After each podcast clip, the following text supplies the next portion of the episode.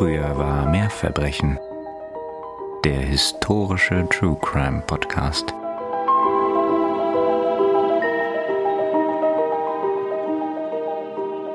Joshuas Herz schlägt so schnell, dass er glaubt, es könne in jedem Moment aus seiner Brust springen. In seinen geweiteten Augen tanzen tausende Lichter. Die Musik scheint von allen Seiten auf ihn einzuströmen. Überall sind Menschen, die den kleinen Joshua an der Hand seiner Mutter immer weiter vorantreiben. Um ihn herum hunderte Eindrücke, die sein junger Verstand kaum begreifen kann. Dort ist ein echter Zwerg, der in seiner winzigen Uniform von seinen Abenteuern berichtet. Hier eine Riesin in einem wunderschönen Kleid, die sich charmant mit einer Dame unterhält. Joshua hat Automaten gesehen, die wundersame Dinge hervorbringen, und einen Hund, der sie bedient. Tiere gibt es hier, die so fremd sind, dass Joshua sie sich niemals hätte vorstellen können, und Menschen so sonderbar, dass sie ihn ein wenig ängstigen. Ja, es ist, wie Papa gesagt hatte. Hier gibt es tausende Wunder zu erleben. Und ich hoffe, das ist ein Versprechen für diese Folge, auf die ich mich schon sehr gefreut habe und tatsächlich dieses Mal sogar weiß, worum es gehen wird, weil es quasi gefühlt aus Ninas Augen gequollen ist und sie konnte es nicht für sich behalten und ich wollte auch nicht, dass sie es für sich behält, denn ich freue mich sehr auf diese Folge, denn es wird gehen um P.T. Barnum, den Greatest Showman, den Prinz des Humbugs. Ja, ich bin wirklich ganz aufgeregt und freue mich schon riesig auf diese Folge, wie du weißt. Mhm. Und da konnte ich mir auch nicht verkneifen, das Ganze mit Katharina vorher schon so ein bisschen zu beschnacken, denn das Bedürfnis hat man da tatsächlich. Ich kann euch nämlich sagen, das hat mich in einen ganz ordentlichen Kaninchenbau geführt. Also hier kommt man wirklich von A nach B in einer unglaublichen Geschwindigkeit und mit sehr vielen Windungen und Wirrungen.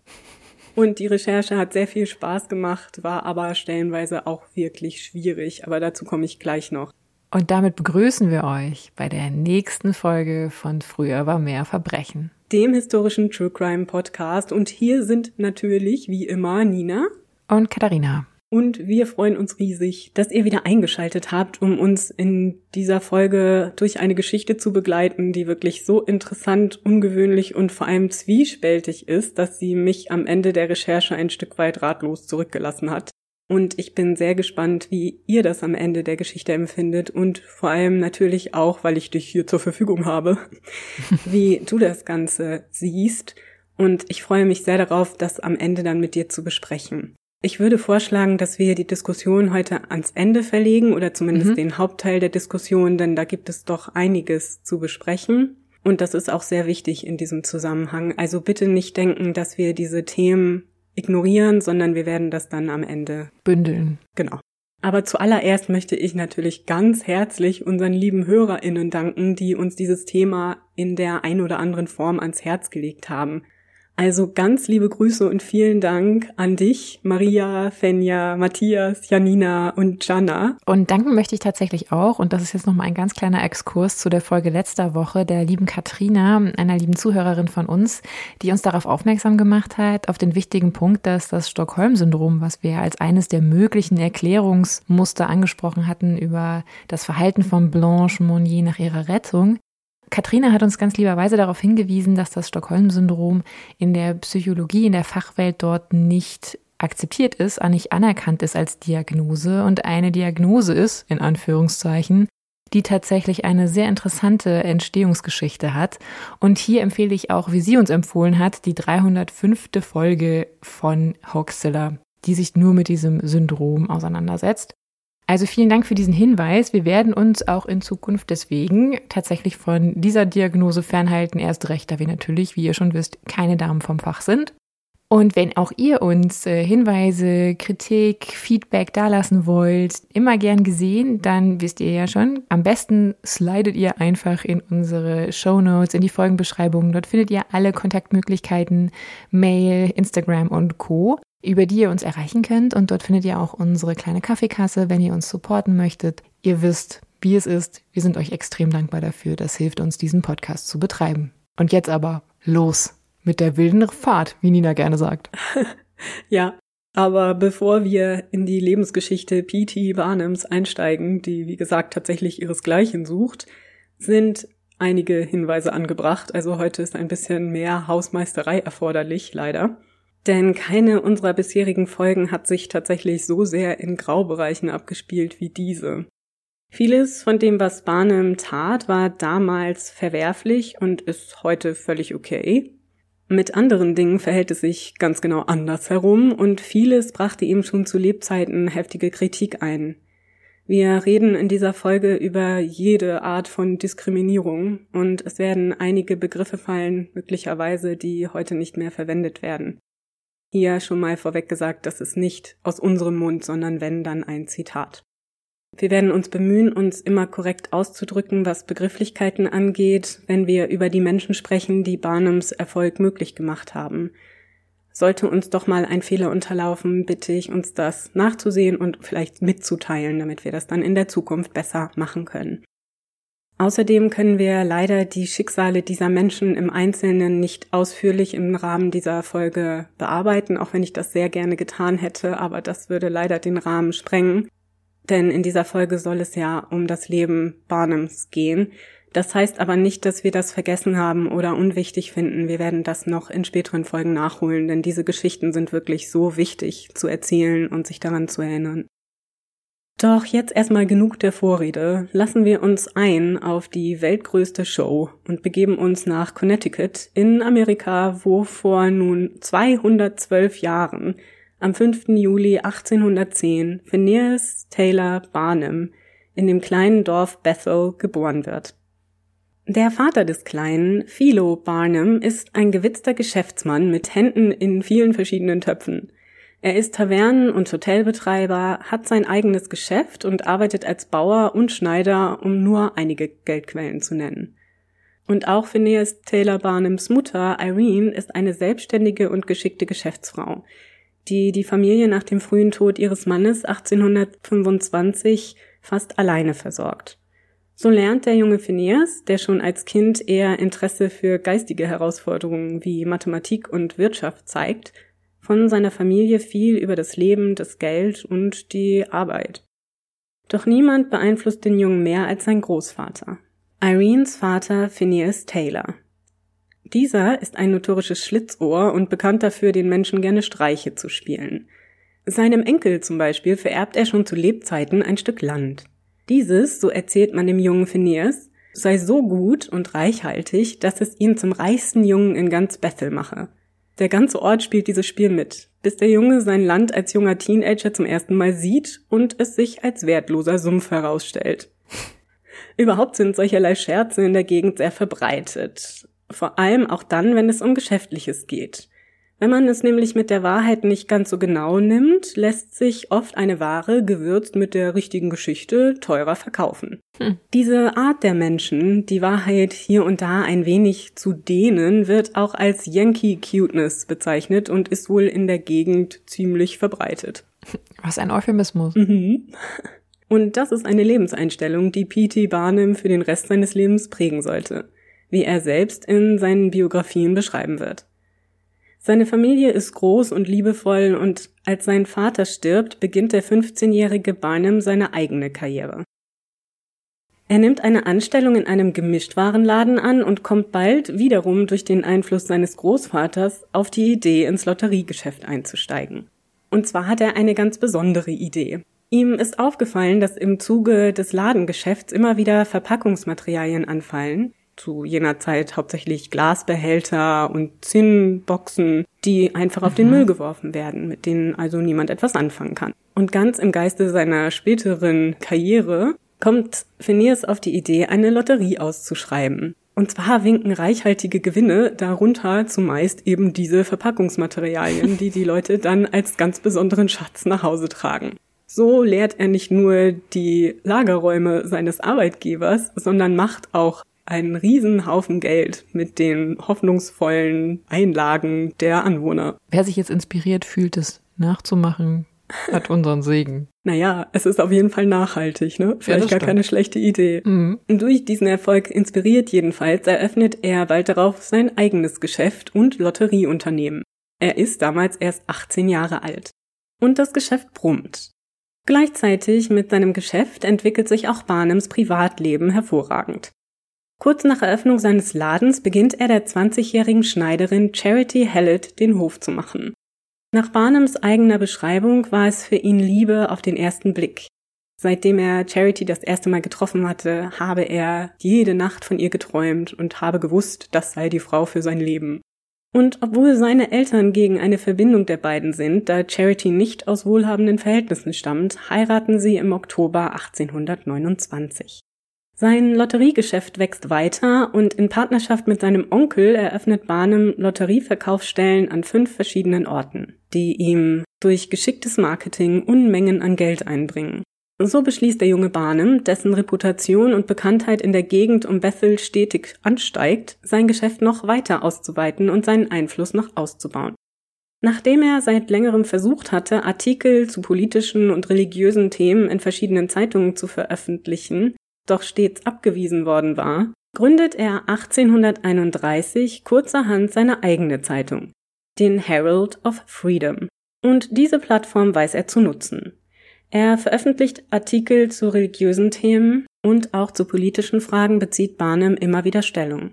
Und die Vehemenz, mit der er hier seine Meinung vertritt und seine Sicht auf das Zeitgeschehen, geben uns Gelegenheit, Barnums Einstellungen kennenzulernen. Zumindest die des jungen Barnum. Irgendwie erinnert mich Barnum da so ein bisschen an Donald Trump, der doch jetzt auch seine eigene oder hatte damals jetzt seine eigene Social Media Plattform Truth Social aufgemacht, um dort seine eigene Weltsicht und Überzeugung mit allen auf der Welt zu teilen, nachdem er irgendwie von Twitter gebannt worden war.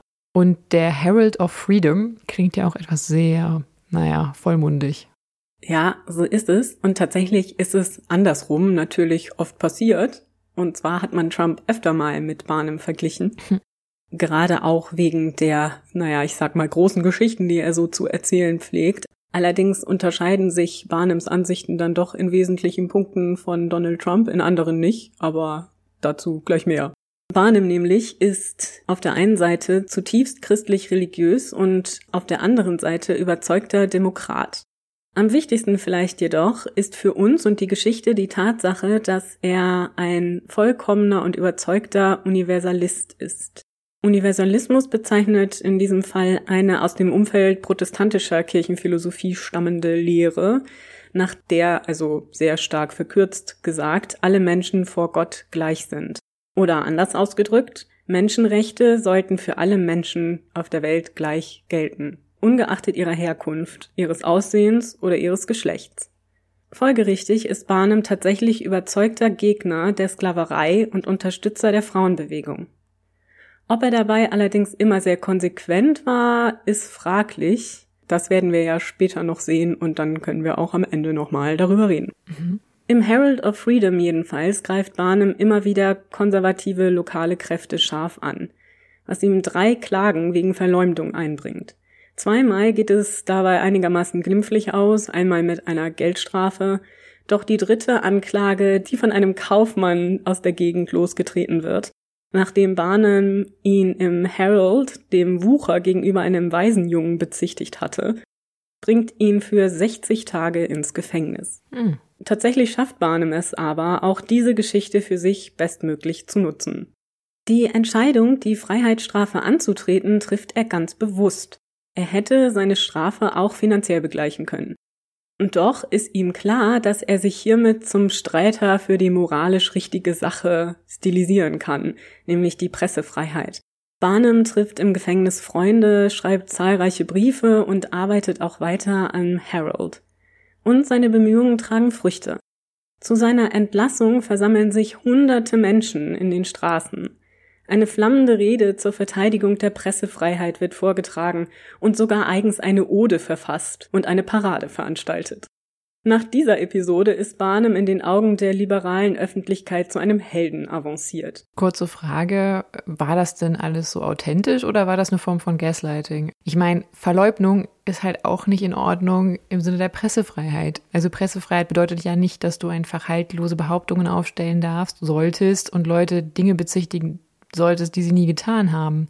Ich kann doch nicht einschätzen, du kannst es uns bestimmt erläutern, irgendwie hatte er denn recht? Also hat er diesen Mann zu Recht öffentlich angeprangert? Tja, das ist eine gute Frage.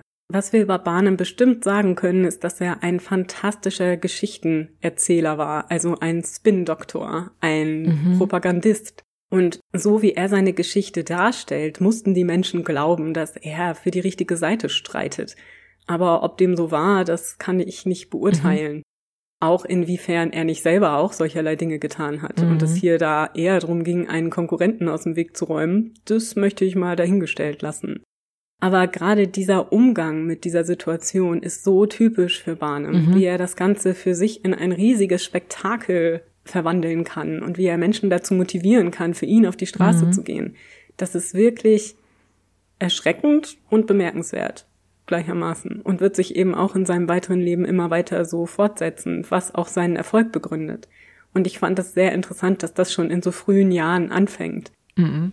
Und mit dieser Episode beginnt auch, wie Robert Wilson in seinem Buch Barnum An American Life schreibt, die Karriere P.T. Barnums als Showman. Noch ist es jedoch offiziell das Lotteriegeschäft, das ihm und Charity den Lebensunterhalt finanziert. Doch kurz nachdem 1833 ihre erste gemeinsame Tochter Caroline Cornelia geboren wird, wird 1834 die Lotterie in Connecticut verboten und Barnum verliert auf einen Schlag alles, was er sich aufgebaut hat. So verkauft er kurzerhand all seine Geschäfte, gibt die Zeitung auf und zieht mit seiner Familie nach New York City, wo sie einen neuen Laden eröffnen und eine Herberge betreiben. Doch so richtig zufrieden ist Barnum nicht mit dieser in seinen Augen recht durchschnittlichen Existenz. Darum entscheidet er sich im Juli 1835 zu einem Schritt, der sein zukünftiges Leben nachhaltig beeinflussen wird. Von einem Kunden in seinem Gemischtwarenladen hört er von Joyce Hess, einer schwarzen Sklavin, die in Philadelphia ausgestellt wird. Die Geschichte, die man dabei erzählt, ist, dass diese einst die Amme von George Washington gewesen sein soll und damit stolze 161 Jahre alt sei. Mhm. Zu der Ausstellung der älteren Dame kommt noch hinzu, dass diese Hymnen singt und Erzählungen aus ihrem gemeinsamen Leben mit George Washington zum Besten gibt. Und außerdem soll sie stets ein Pfeifchen geraucht haben. Mhm. Barnum jedenfalls ist von dieser Auskunft so beeindruckt, dass er nach Philadelphia reist, um die Frau zu treffen. Sie ist blind und sehr dünn und sieht tatsächlich so alt aus, dass die Geschichte wahr sein könnte. Ihr Vermarkter R.W. Lindsay zeigt Barnum ihre Verkaufsurkunde von 1727, die angeblich vom Vater George Washingtons unterschrieben worden sein soll. Barnum jedenfalls ist überzeugt genug vom möglichen Erfolg dieser Ausstellung und kauft die Rechte an der Vermarktung von Joyce für 1000 Dollar, wofür er seine Anteile an dem Gemischtwarengeschäft verkauft und einen Kredit aufnehmen muss. Aber ist die Dame, habe ich es richtig verstanden, ist die noch Sklavin oder ist die mittlerweile frei? Nein, die Dame ist nach wie vor versklavt. Aber an ihr, in Anführungszeichen, mhm. erwirbt er keine Rechte, sondern nur an ihrer Vermarktung. Ja. Eine sehr kontroverse Frage, die bis heute nicht ganz geklärt werden. Weil ansonsten wäre es ja nicht sehr weit her mit seiner Kritik an der Sklaverei. Weil im Grunde, also warum kauft er sie nicht frei zum Beispiel? Und fragt sie dann, ob sie vielleicht, warum auch immer, Lust hätte, für ihn zu arbeiten mhm. oder mit ihm zu arbeiten oder so. Ganz genau. Und das ist auch etwas, das ihm immer wieder vorgeworfen werden sollte und was er auch immer zeitlebens versucht hat, in seinen Biografien und in Vorträgen zu relativieren. Wissen wir denn, wem, es ist so pervers, das zu fragen, weil im Grunde gehört sie niemandem außer sich selbst, aber auf dem Papier damals in den USA, wissen wir denn, wer sich zumindest aufschwang, dazu zu behaupten, dass sie ihm gehört? Ja, sie gehörte einem dritten Mann, der sie eben für die Vermarktung an diesen Lindsay verpachtet hatte, sozusagen. Mhm. Also so pervers das auch alles ist, ja. natürlich. Wie widerlich. Mhm. Und wissen wir, ob sie wenigstens selbst was daran verdient hat, dass sie so ausgenutzt und im Grunde ja missbraucht wurde? Nee, also sie hat daran nichts verdient. Sie hatte Glück, wahrscheinlich im Unglück, dass sie bei Barnum gelandet ist nachher. So hatte sie zumindest später eine Versorgung, aber dazu komme ich gleich noch. Okay. Aber nein, sie war wirklich eine versklavte Frau. Und das brauchen wir auch nicht beschönigen. Ja. Also hier wurde eine Sklavin ausgestellt mit einer lächerlich herbeigedichteten Geschichte und hemmungslos für finanziellen Profit ausgebeutet. Auch von Barnum. Ja. Ich befürchte, in der Geschichte werden wir öfter an solche Punkte kommen. Ich werde versuchen, mich in der Folge noch bis zu unserer Enddiskussion immer zurückzuhalten, aber ihr seht schon, mm, der Mann ist nicht ganz unkritisch zu betrachten. Ja, vor allem ist die ganze Zeit leider nicht unkritisch zu betrachten. Mhm. Das muss man wirklich sagen. Barnum jedenfalls bringt Joyce nun nach New York City, um sie dort möglichst gewinnbringend auszustellen. Dabei ist ihm der Einfluss guter Werbung zu diesem Zeitpunkt aus seinem Lotteriegeschäft bereits mehr als bewusst. So tritt er mit der Geschichte über Joyce, also ihrem angeblichen Alter und der Tatsache, dass sie sich um George Washington gekümmert haben soll, an zahlreiche Zeitungen heran und organisiert private Vorführungen für Journalisten, die sämtliche Artikel über die bevorstehende Ausstellung veröffentlichen. Und dabei soll auch Geld geflossen sein, und das würde auch erklären, warum die Presse Barnums Unternehmungen so unkritisch und absolut enthusiastisch bewirbt. Und es funktioniert. Die Menschen strömen herbei, um Joyce, die in einem Lokal ausgestellt wird, zu sehen. Und innerhalb der zwei Wochen, die sie in New York ausgestellt wird, bringt sie Barnum und seinen Partnern 3000 Dollar ein. Also dreimal den Preis für den Erwerb der Lizenz an ihrer mhm. Vermarktung. Mhm. Danach gehen Barnum und Lyman, ein Anwalt, den er angestellt hatte, um ihn bei der Vermarktung der Frau zu unterstützen, mit Joyce auf Tour nach Providence und nach Boston. Lyman schreibt ein Pamphlet, das man bei der Ausstellung erwerben kann, also wie ein kleiner Ausstellungskatalog. Und hier kann man wirklich nur sagen, das Machwerk ist wirklich widerlich. Inwiefern? Also worum geht's dabei? Ja, nicht nur wird die falsche Geschichte über Joyce natürlich ausgetreten und ja. erzählt, Nein, es werden auch noch fünf Urenkel von ihr erwähnt, die angeblich noch in der Sklaverei leben würden. Und Lyman behauptet, mit dem Erlös für dieses Pamphlet diese fünf Urenkel freikaufen zu wollen. Ey, will er nicht erstmal Joyce vielleicht irgendwie befreien oder freilassen? Weil die ist ja auch noch in der Sklaverei. Ja, das wird natürlich aber so nicht verkauft. Oh. Und mhm. diese fünf Urenkel existieren auch nicht. Das Geld steckt sich Lyman in die eigene Tasche. Oh. Das ist natürlich ein geschickter Marketingtrick, weil man so selbst Menschen, die gegen Sklaverei sind, vermittelt, dass sie etwas Gutes tun und vielleicht Menschen helfen, wenn sie mhm. dieses Pamphlet erwerben. Jedenfalls wollen immer mehr Menschen Joyce sehen. Nicht zuletzt wegen dem konstanten Marketing. Als dann jedoch das Interesse der Öffentlichkeit zu schwinden beginnt, erdenkt Barnum einen neuen Trick. Er veröffentlicht einen Artikel in einer Bostoner Zeitung, nachdem Joyce gar kein echter Mensch sei, sondern ein Automat. Äh, okay, jetzt bin ich tatsächlich mal sprachlos. Ja, also es ist absolut scheußlich. Und dieser Frau wird noch das allerletzte bisschen Menschlichkeit abgesprochen. Und wie will er dann erklären, dass sie Enkelkinder hat? Also weil spätestens jetzt fliegt das ja auf. Ja, also diese Geschichte mit den Enkelkindern war A ja nicht Barnums Geschichte, sondern von diesem Lyman. Und zum anderen ist das, glaube ich, gar nicht so wichtig. Es geht einfach darum, dass man in der Öffentlichkeit wieder Interesse für die Ausstellung hervorruft. Und es funktioniert tatsächlich. Sogar Menschen, die Joyce schon mal besucht hatten, kommen nochmal in die Ausstellung, fassen sie an und schauen, ob ihre Haut tatsächlich echt ist oder ob es nur Leder ist, das man über Knochen gezogen hat. Das heißt, der lässt die da wirklich die arme Frau anfassen. Mhm. Ja. Man fühlt sogar ihren Puls. Man schaut, ob sie lebt oder eben eine Maschine ist.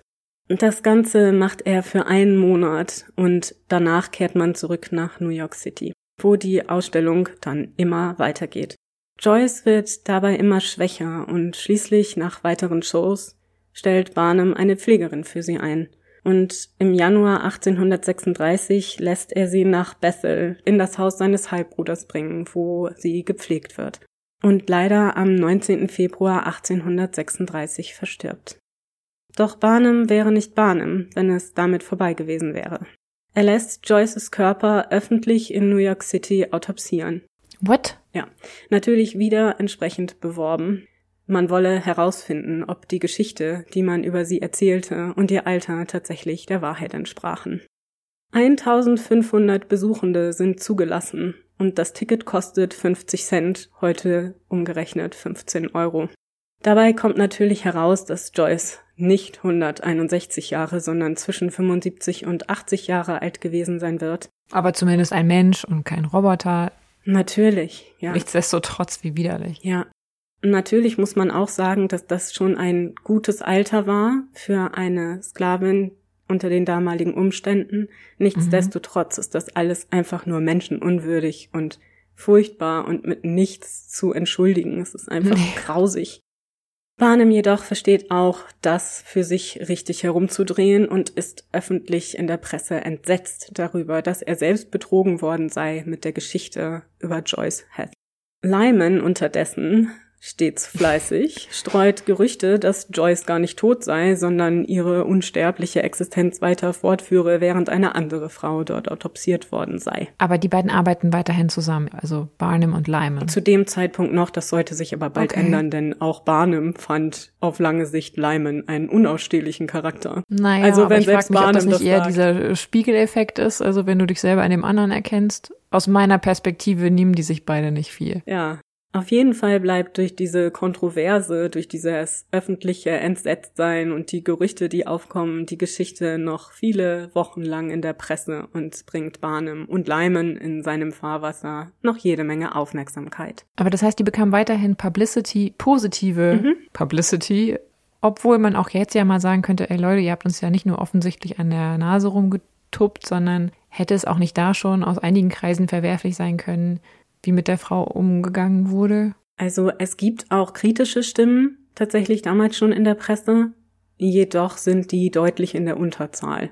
Also die überwiegenden Pressemitteilungen sind positiv oder beschäftigen sich, naja, neutral mit der Frage, ob Barnum jetzt wirklich selber da einem Humbug aufgesessen ja. sei oder nicht. Und es geht übrigens bei unserer Entrüstung ja nicht darum, dass es nicht heute auch möglich wäre, dass vergleichbare Sachen passieren oder wir nicht auch Vergleichbares schon in den Medien gesehen mhm. haben. Es geht aber darum, dass es zu jeder Zeit meiner Meinung nach moralisch fragwürdig ist. Egal, ob das im 19., im 20., im 21. Jahrhundert oder im 20. Jahrhundert vor Christus passiert ist. Ja, natürlich muss man bei all dem immer die Gesellschaft im Hintergrund behalten. Denn nur die machte es Barnum möglich, mit diesen natürlich. scheußlichen Ausstellungen Geld zu verdienen. Mit Freakshows, und das ist in große Anführungszeichen gesetzt, konnte man damals sehr viel Geld verdienen. Mhm. Das liegt natürlich daran, und das hatten wir ja auch schon in anderen Folgen besprochen, dass Wissenschaft und Medizin stetig Fortschritte machten und die Leute einfach interessiert waren und gespannt, was es alles Neues zu entdecken gab auf der Welt und wovon man vielleicht noch nie gehört hatte. Und gerade Menschen, die sich in irgendeiner Form von der weißen Norm unterscheiden, sind in diesem Zusammenhang für die Menschen unglaublich interessant. Von der weißen Norm in dem damaligen Nordamerika. Und Europa. Ja. Also ich finde halt, ist nur wichtig zu sagen, klar, das passierte nicht im luftleeren Raum. Nee. Das war nicht einfach nur deswegen erfolgreich, weil Barnum das wollte, sondern er konnte nur deswegen erfolgreich sein, weil die Öffentlichkeit auch so reagiert hat, wie sie reagiert hat. Deswegen ist natürlich das Urteil, was wir heute natürlich moralisch schnell fällen, immer vor dem Spiegel der jeweiligen Zeit zu sehen. Mhm. Dennoch gab es ja trotzdem damals schon Leute, die gesagt haben, könnte man der Dame nicht vielleicht dann zumindest am Ende ihres Lebens das letzte Fünkchen Scham und Würde lassen. Ja. Obwohl man auch da sagen muss, dass die meisten kritischen Stimmen tatsächlich noch nicht mal in diese Richtung gingen, sondern eher in die Richtung, dass es sich hier ganz klar um Humbug handelt. Also dass es ein Betrug ist, den Barnum hier an den Menschen vornimmt. Mhm. Also weniger Sorge um Joyce Heth als mehr Ärger darüber, dass Menschen mit so etwas Geld verdienen, weil mhm. andere dadurch geschädigt werden, nicht unbedingt das Ausstellungsobjekt. Es mhm. ist trotzdem wichtig, im Hinterkopf zu behalten, dass die Menschen der damaligen Zeit ganz wild waren auf solche Ausstellungen. Und deswegen hat Barnum das gemacht. Barnum war ein Opportunist. Er hatte ein sehr gutes Gefühl dafür, womit sich Geld verdienen lässt. Ja, er war ein geldgieriger Opportunist. Ja, natürlich. Ne? Darauf bezieht sich das, ja. ja. Er hat auch selber über sich gesagt, sein einziges Ziel sei es, seine Koffer mit Geld zu füllen. Also er hat das zumindest auch nicht verschwiegen. Er hat ja auch Bücher darüber geschrieben, zum Beispiel sein The Art of Money Getting. Und ich möchte nochmal darauf hinweisen, weil ich weiß, wie schnell man das aus den Augen verliert, aber Barnum ist zu diesem Zeitpunkt erst 26 Jahre alt. Und Barnum war bei weitem auch nicht der einzige Mensch, der sich mit diesen Shows eine goldene Nase verdiente. Wir hatten ja schon gehört, dass Joyce bereits vorher ausgebeutet worden war, und das ist auch vielen, vielen anderen Menschen so gegangen. Doch wie zahllose andere Amerikaner verlässt Barnum, der sich mit Joyce ja nun ein kleines Vermögen verdient hatte, 1837 das Glück. Eine der schlimmsten Wirtschaftskrisen in der Geschichte der USA beginnt, die 1836 in Europa anfängt und sich von dort auf Nordamerika ausweitet. Das löst eine gewaltige Rezession aus. Barnum versucht sich in den nun folgenden Jahren als Varieté- und Zirkusbetreiber, doch ohne bemerkenswerten Erfolg. 1841 dann erfährt er, dass Scudder's American Museum am Broadway in New York zum Verkauf steht. Das Museum, eher ein Kuriositätenkabinett aus naturkundlichen Präparaten, hat schon deutlich bessere Tage gesehen und Barnum, von dem Wunsch getrieben, endlich wieder sesshafter zu werden, ist interessiert. Nur leider ist das Museum zu teuer. Zwar gelingt es ihm, die Verkäufer etwas herunterzuhandeln und er findet auch einen Kreditgeber, dem er übrigens sein komplett wertloses Stück Land als Sicherheit anbietet. Mhm. Doch im letzten Moment wird er von anderen Investoren überboten. Diese wollen das Inventar des Museums kaufen und dann an interessierte Bieter verkaufen und auf diese Weise eben den Kaufpreis wieder hereinholen.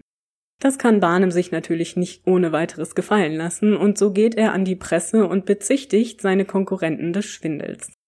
Er behauptet, das Inventar des Museums sei wertlos, es handelt sich vielfach um Fälschungen und so verliert die Ware, also diese Museumstücke, innerhalb von wenigen Tagen oh. komplett ihren Wert. Es erinnert mich dann wieder einen aktuell, vor allem in Nordamerika aktiven, aber in Südafrika geborenen Zeitgenossen Elon Musk, und an seine, naja, Aktion mit den Twitter-Aktien, mhm. beziehungsweise mit dem Hinweis, dass Twitter aktuell ja vor allen Dingen von Bots bevölkert sei. Man kann von der App halten oder der Plattform, was man möchte. Nichtsdestotrotz hat das dann wie durch Zauberhand natürlich unter anderem zu einem Fall der Börsenkurse oder des Börsenkurses des Unternehmens geführt. Also ja, ein Verhalten, was wir also auch heute noch öfter mal sehen. Ja, und gerade diese Dinge. Für sowas war Barnum oftmals das Vorbild. Und oftmals berufen sich diese Menschen auch ganz klar auf Barnum. Heute noch. Das ist wirklich faszinierend. Ich stelle mir gerade vor, ihr seid bei einem ersten Date. Und ich weiß, das ist jetzt vielleicht ein komischer Exkurs, aber stellt euch mal vor, ihr seid bei einem ersten Date und ihr fragt so, ja, was ist eigentlich dein Vorbild? Und die Person sagt P.T. Barnum. Dann würde ich, glaube ich, aktuell bei meinem Wissensstand dank Nina ganz schnell gehen. Ja, und trotzdem, bei meiner Recherche bin ich auf mehrere Bücher gestoßen, die Wirtschaftsratgeber sind, also solche Selbstverbesserungsbücher oh, von wegen mach dich reich und verdien Geld und so, die mit P.T. Barnums Namen noch heute werben gehen. Also, ne, verdien so viel wie P.T. Barnum und so. Ich weiß jetzt die Titel nicht auswendig. Davon gab es einige. Es ist wirklich bis heute ein Name, der in dieser Welt eine große Rolle spielt. Aber kehren wir zurück nach New York. Zu den Investoren, die gerade ihr Investment dahin schwinden sehen. Hm. Die also reichlich verzweifelt kommen auf die Idee, Barnum anzubieten, damit er mit seiner Schmutzkampagne aufhört, dass er doch das Museum einfach für sie führen könnte. Sie kaufen es, er wird Museumsleiter und alle sind glücklich. Barnum hm. überlegt kurz und willigt ein. Was? Das kam jetzt überraschend. Ja, dann geht er zu den Verkäufern zurück und bittet die um eine Klausel im Vertrag. Und zwar soll das Kaufversprechen der Investoren in dem Moment verfallen, wo sie zur Deadline nicht pünktlich bezahlen. Die Investoren auf der anderen Seite, sich nun sicher den Konkurrenten ausgeschaltet zu haben, sehen keinerlei Anlass zur Eile und bezahlen nicht am Stichtag. Was? Das ist aber jetzt auch dämlich. Ja, vielleicht ein bisschen zu vertrauensvoll, nicht wahr? Und so kriegen sie am nächsten Tag von Barnum ein Telegramm, der sie darauf hinweist, dass er nun der Besitzer des American Museums sei, sie sich aber nicht grämen sollten, sie würden auch freien Eintritt bekommen. Aber das heißt, am Ende hat er es umsonst gekriegt? Nein, nein, er hat es gekauft, aber er konnte nicht so viel dafür bieten wie diese anderen Investoren. Und das war sein ganzes Problem gewesen. Deswegen musste er diesen. Okay, also im Vertrag stand nicht, dass es dann automatisch an ihn geht, sondern dass er dann Vor Vorkaufsrecht hat quasi. Genau, also dann darf er das kaufen. Er hatte ja schon alles okay. dafür arrangiert. Richtig, genau. Und so wird P.T. Barnum Besitzer des Museums, das er nun Stantepede in sein American Museum umwandelt. Kaum ist aber das Museum in seinem Besitz, motzt Barnum es ordentlich auf. Bunte Flaggen werden installiert und riesige Transparente geben einen Vorgeschmack auf das, was sich im Inneren verbirgt. Und verbergen wird, denn über die Jahrzehnte baut er die Sammlung immer weiter aus. Alles wird ausgestellt. Alltagsgegenstände, angeblich aus aller Herren Länder, Kunst, neueste technische Errungenschaften, Wachsfiguren, Fotografien, ausgestopfte und lebende Tiere und natürlich Menschen. Doch dazu später mehr. Durch sein geschicktes Marketing kann Barnum den Profit des Museums in kurzer Zeit steigern. Vor allem auch, da er die stetig wachsende Mittelschicht und solche, die sich auf der Schwelle dazu sehen, als seine lukrativste Einnahmequelle identifiziert. Diese Zielgruppe hat das nötige Vermögen und ist begierig darauf, es in Unterhaltung zu investieren, wie er klar erkennt. So unter anderem auch in Barnums nächste große Inszenierung, die bis heute auch eine seiner berühmtesten ist. Bereits einige Monate nach der Übernahme des Museums bietet der Betreiber eines Bostoner Kuriositätenkabinetts Barnum eines seiner Ausstellungsstücke zum Kauf an. Und zwar den angeblich mumifizierten Körper einer waschechten Meerjungfrau, die angeblich von einem Bostoner Kapitän 1817 in Kalkutta erworben worden war und so nach Amerika gelangte. Was für ein Seemannsgarn, oh kann ja. man da nur sagen. Aber solcherlei Kreaturen waren wohl zur damaligen Zeit gerade im asiatischen Raum weit verbreitet. Also, dass man Aha. mumifizierte Tiere auf irgendeine Weise zusammenstellte, so dass sie so aussahen, als wären sie etwas anderes. In diesem Fall handelte es sich um den Oberkörper eines weiblichen Affen, der auf den Schwanz eines Fisches genäht worden war. Ein wirklich scheußlich aussehendes Ding, das von Barnum allerdings den hübschen blumigen Namen Fiji Mermaid erhält. Das könnt ihr auch gerne mal nachschauen, das Bild findet man schnell. Und es ist nicht wahrscheinlich, dass Barnum auf diese Geschichte reinfällt. Er hatte einfach mhm. einen wirklich guten Blick dafür, was sich gut vermarkten ließ und was man den Leuten irgendwie glaubhaft unterjubeln konnte. Oder womit man zumindest das Interesse wecken konnte. Mhm. Eine weitere Werbekampagne später, bei denen auch Darstellungen sehr schöner Meerjungfrauen eine große Rolle spielen, ist die Fiji Mermaid der letzte Schrei in New York. Seine Taktik bei der Vermarktung ist immer die gleiche. Er appelliert an die Neugier der Menschen und lädt sie ein, sich ihr eigenes Urteil zu bilden. Er behauptet also nie, dass das, was er da ausstellt, tatsächlich der Wahrheit entspricht, sondern er stellt Fragen und lädt die Menschen ein, zu kommen und sich selbst ein Bild zu machen. Das funktioniert natürlich gut. So kann man ihm auch zu mhm. keiner Zeit Betrug nachweisen. Er hat ja nie behauptet, zum Beispiel, dass es sich in diesem Fall um eine Meerjungfrau handelt. Während die Fiji Meerjungfrau noch erfolgreich in New York und andernorts ausgestellt wird, lernt Barnum im November 1842 den vierjährigen Charles Sherwood Stratton kennen.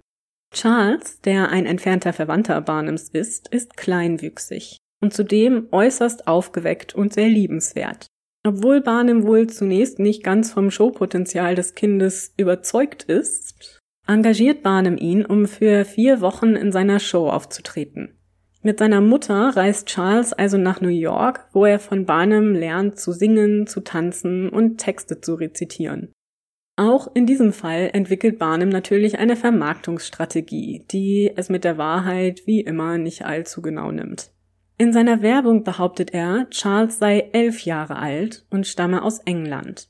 Denn Barnum ist sich durchaus bewusst, wie sehr die Menschen an allem interessiert sind, was aus Europa stammt.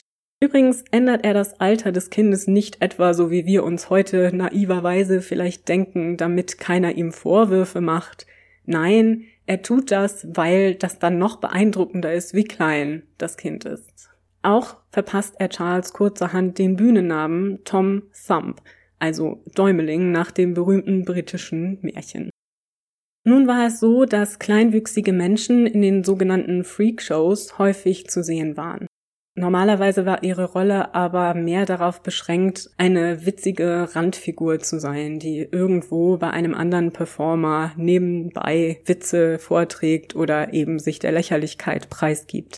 Charles Stratton alias Tom Thumb allerdings steht im Zentrum seiner Vorführung. Und er schafft es bald, die Menschen derart zu begeistern, dass die Zusammenarbeit mit Barnum noch lange weitergehen sollte. Während Charles aufwächst und immer mehr dazulernt, entwickelt sich zwischen Barnum und ihm zudem eine ehrliche, vertrauensvolle und innige Beziehung, die ein Leben lang halten sollte. Wissen wir denn was dazu, was Charles monetär davon hatte? Also ich meine, er war ja offensichtlich ein sehr talentierter Junge und später dann junger Mann und Mann. Brachte ihm das denn auch selber ein Vermögen ein, dass er hier quasi natürlich unter fragwürdigen Vorzeichen benutzt wurde von seinem weit entfernt Verwandten? Ja, tatsächlich. Also das ist etwas, das für alle dieser Sideshow-Acts gilt, die Barnum im Laufe seiner Karriere um sich versammeln sollte. Aha. Er hat sie alle außerordentlich gut bezahlt. Besser als andere Schausteller zur damaligen Zeit. Also Charles Stratton hat sich mit seiner Arbeit wirklich ein beträchtliches Vermögen erarbeitet. Und er hat es auch geschafft, später auf eigenen Beinen zu stehen, so dass Barnum und er tatsächlich sich auch auf Augenhöhe begegnen konnten. Also das war für ihn schon eine richtige Karriere, die er auch selber vorangetrieben hat später. Natürlich stellt sich dann die Frage, inwieweit man das dann selber entscheidet, wenn man schon als kleines Kind in diese ja. Showwelt hineinkommt und so, aber das. Ja, und natürlich hätte er mehr verdienen können, wenn Barnum sich wahrscheinlich nicht noch einen eigenen Gewinn abgeschöpft hätte, aber das ist ja schon mal trotzdem gut zu wissen. Das ist die Frage, denn viel des Erfolges den die Menschen hatten, die bei Barnum arbeiteten und ausgestellt wurden, hängt auch mit Barnums Talent für Werbung und Vermarktung zusammen. Da braucht man sich auch nichts vorzumachen. Also, wie gesagt, Sideshows und Sideshow-Acts gab es Hunderte und Tausende in den USA. Aber Barnums waren immer die bestbesuchten, die am meisten verdienten. Und deswegen wollten diese Menschen auch für Barnum arbeiten.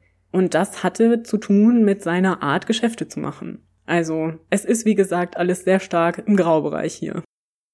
Dieser Vernetzung und dem Talent seines Arbeitgebers ist es dann auch zu verdanken, dass Charles zusammen mit zahlreichen anderen Schaustellern und Barnum 1844 nach Europa reist.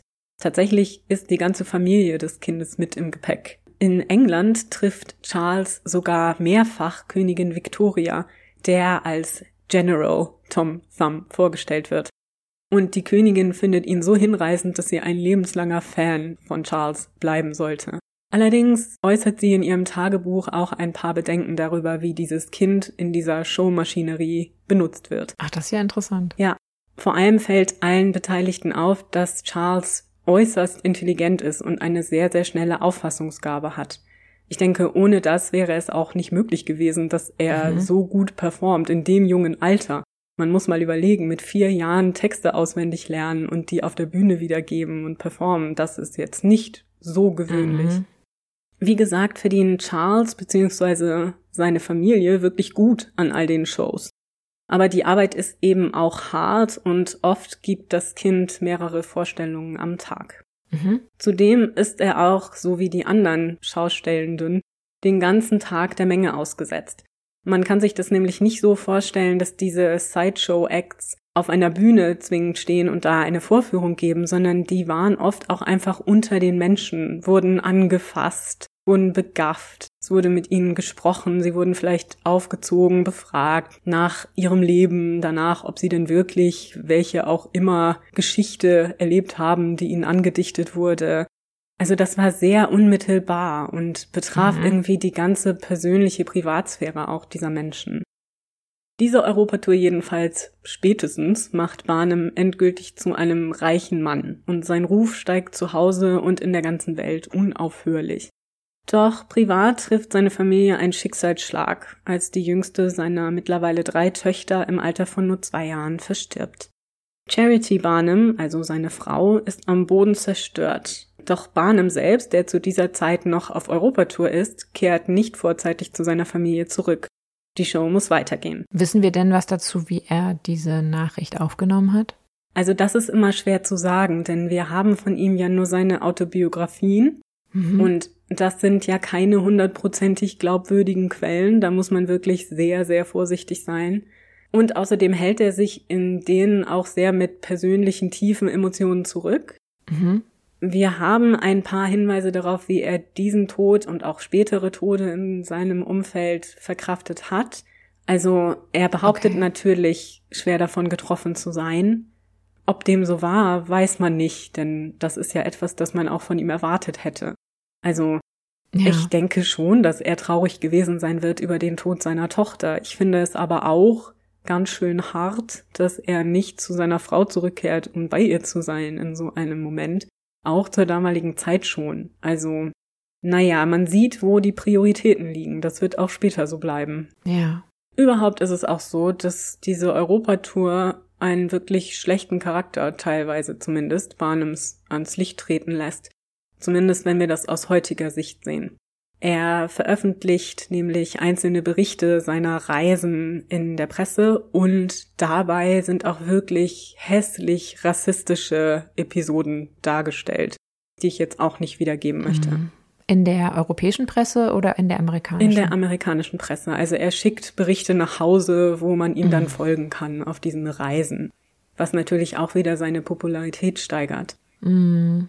Als Barnum jedenfalls zurückkehrt nach Amerika, lässt er in der Nähe von Bridgeport in Connecticut ein gigantisches Anwesen im arabischen Stil für seine Familie bauen, das nach dem Vorbild des Royal Pavilion in Brighton entworfen wird. Das Ganze wird 1848 fertiggestellt und erhält den klangvollen Namen Iranistan. Okay. Okay, ich schaue ich schau mir gerade die Stiche an, die dieses Gebäude, Anwesen naja, es hat ja schon was eher von Elvis Graceland. Ja. Und genau das ist es nämlich auch. Für all diese Dinge war Barnum im ja. Grunde der Pionier. Diese Extravaganz, dieses Märchen, das man in seinem Leben integriert, diese Show, die bis in jeden Teil des privaten Alltags geht. Das ist schon faszinierend. Für uns sind heute diese Dinge nicht mehr so außergewöhnlich, weil eben solche Menschen wie Elvis oder Michael Jackson uns in den Sinn kommen. Aber für die Menschen damals war das ein riesen Spektakel. Und Iranistan zum Beispiel war auch durchaus Veranstaltungsort. Auch dort wurden Shows gegeben, dort wurden Paraden gehalten. Da waren die Menschen auch, wenn sie die Erlaubnis bekamen, zu Gast und haben sich da amüsiert und wieder diese Show erlebt. Mhm. Und während also Iranistan immer mehr etabliert wird und sich seine Familie mittlerweile wieder bestehend aus seiner Frau, ihm selbst natürlich und drei Töchtern einleben, kommt der nächste große Coup auf Barnum zu. Und zwar in Form der schwedischen Opernsängerin Jenny Lind. Die junge Frau hat bereits eine bemerkenswerte Karriere in Europa hinter sich und verschiedene Veranstalter aus Amerika möchten sie überzeugen, eine Tour auf dem nordamerikanischen Kontinent zu machen. Doch sie ist nicht interessiert. Sie ist nach langen Reisen und Tourneen in Europa eher müde und geschwächt und ist auch nicht so sehr darauf versessen, ein riesiges Einkommen zu machen. Doch Barnum schickt seinen Agenten zu Miss Lind und überzeugt sie schließlich, indem er ihr 150.000 Dollar für 150 Konzerte plus ihrer Auslagen zusagt. Das ist ihrem Verhandlungsgeschick geschuldet, denn tatsächlich wollte er ihr nur etwa ein Drittel davon zahlen. Hm. Sie war tatsächlich selbst eine geschickte Geschäftsfrau und wusste, wie sehr Barnum sie gerne auf ihrer Tour managen wollte. Und ja, so, hätte sie mal besser ein Buch geschrieben. Ja. Finanzratgeber. Genau. Aber Barnum kennt Jenny Lind, zumindest die Erzählungen über sie, und weiß daher, dass sie nicht nur eine sehr fromme Frau ist, sondern auch eine sehr mildtätige Frau mit einem sehr guten Charakter. Und sie kümmert sich in ihrer Heimat Schweden tatsächlich aufopferungsvoll um Schulen und Schulbildung und so bekommt er sie schließlich mit der Aussage, sie könne das Geld, das sie verdient, ja in den Ausbau von Schulen hm. investieren. Und Barnum setzt damit tatsächlich alles auf eine Karte. Er muss, um sie zu bezahlen, Kredite auf all seinen Besitz aufnehmen und startet gleich eine groß angelegte Marketingkampagne. Als Jenny Lind 1850 dann in Amerika ankommt, erwarten sie zigtausende Menschen am Pier. Dafür hatte Barnum gesorgt.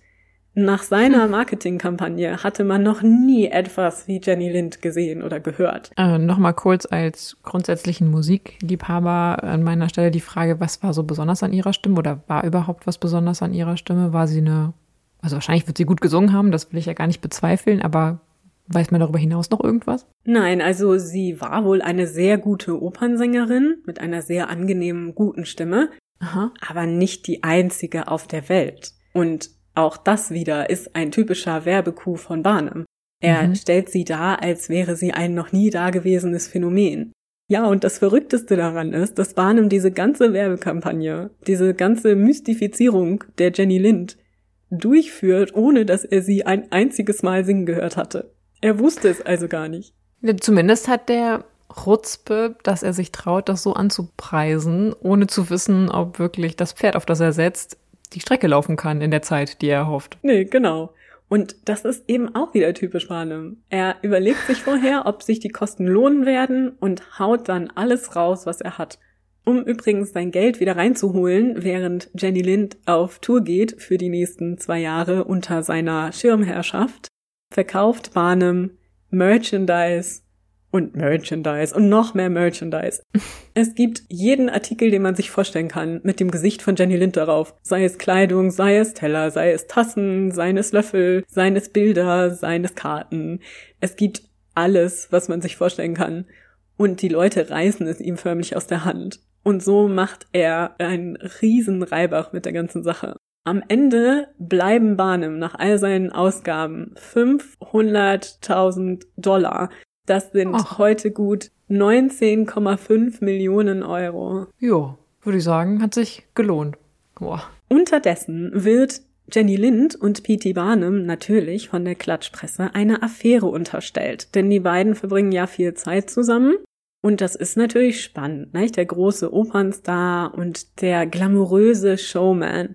Allerdings ist daran wohl nichts Wahres. Aha. Soweit wir wissen, ist da nie irgendwas passiert. Das ist ja interessant, weil wenn man den Film gesehen mhm. hat, oder einen der Filme aus den letzten Jahren, da kommen wir bestimmt später nochmal zu, da wird das so ein bisschen anders dargestellt. Ja, Aber der, genau. gut, der erhebt auch nicht den Anspruch, historisch korrekt zu sein. Das muss man an der Stelle auch mal sagen. Ja, das, äh, wir sprechen darüber wirklich später nochmal. Ja. Allerdings ist es wohl so, dass Charity Barnum schon unter diesen Gerüchten leidet, was man sich ja auch vorstellen kann. Das ist ja nicht schön, sowas in der ja, Presse zu sehen. Das stimmt. Während das also alles passiert, will Barnum seine Geschäfte gerne noch weiter ausweiten und investiert dazu große Teile seines Vermögens in die Entwicklung von Betrieben in seiner nun Heimatstadt Bridgeport. Dabei setzt er das um, was er selbst als profitable Philanthropie bezeichnet. Er lässt Parks anlegen, Brücken bauen, Straßen befestigen und Fabriken und Häuser bauen. Doch wieder einmal verlässt ihn das Glück. Ein Cousin fälscht seinen Namen auf Geldzertifikaten und verspielt so beim Glücksspiel rund 40.000 Dollar, heute umgerechnet über anderthalb Millionen Euro von Barnums Geld. Vor Gericht dann behauptet er, Barnum sei an dem Betrug beteiligt gewesen und beschert ihm damit einen jahrelang dauernden Rechtsstreit. Außerdem hatte Barnum in die Jerome Clock Company investiert, die sich in Bridgeport ansiedeln wollte und für viele Arbeitsplätze gesorgt hätte. Doch leider geht die Firma pleite und, und das kostet Barnum wiederum Millionen. Sein ganzes Habe wird gepfändet, inklusive seinem Haus Iranistan, aus dem die hm. Familie nun ausziehen muss und in der Folge in einer Herberge in New York City lebt. Barnum ist bankrott. Dafür erntet er verständlicherweise viel Spott in der Presse. Ja. Das sei alles seiner Überheblichkeit zuzuschreiben und einige sagen sogar, Gott sei wieder sichtbar. Doch eilen ihm bald seine zahlreichen Freunde und Bekannten, darunter auch Charles Stratton, also Tom Thumb, zur Hilfe und unterstützen ihn finanziell. Und außerdem muss man sich auch klar machen, dass das große öffentliche Interesse, das die Pleite Barnums auslöst, ein Indikator dafür ist, wie berühmt dieser Mann zur damaligen Zeit bereits war. Ich meine, mhm. ob nun gute oder schlechte Publicity, aber man redet über alles, was ihm passiert. Ja. Er ist ständig in den Nachrichten. Er ist eine echte Berühmtheit zur damaligen Zeit. Und zwar als Person. Mhm. Und außerdem lebt er auch in gewisser Weise diesen amerikanischen Traum, den es ja damals auch schon gab. Er war als einfacher Junge in einem kleinen Dorf geboren worden, ohne irgendwelchen Reichtum im Hintergrund und hatte mhm. es zu diesem Millionär geschafft, der mit der Königin zu Abend ist.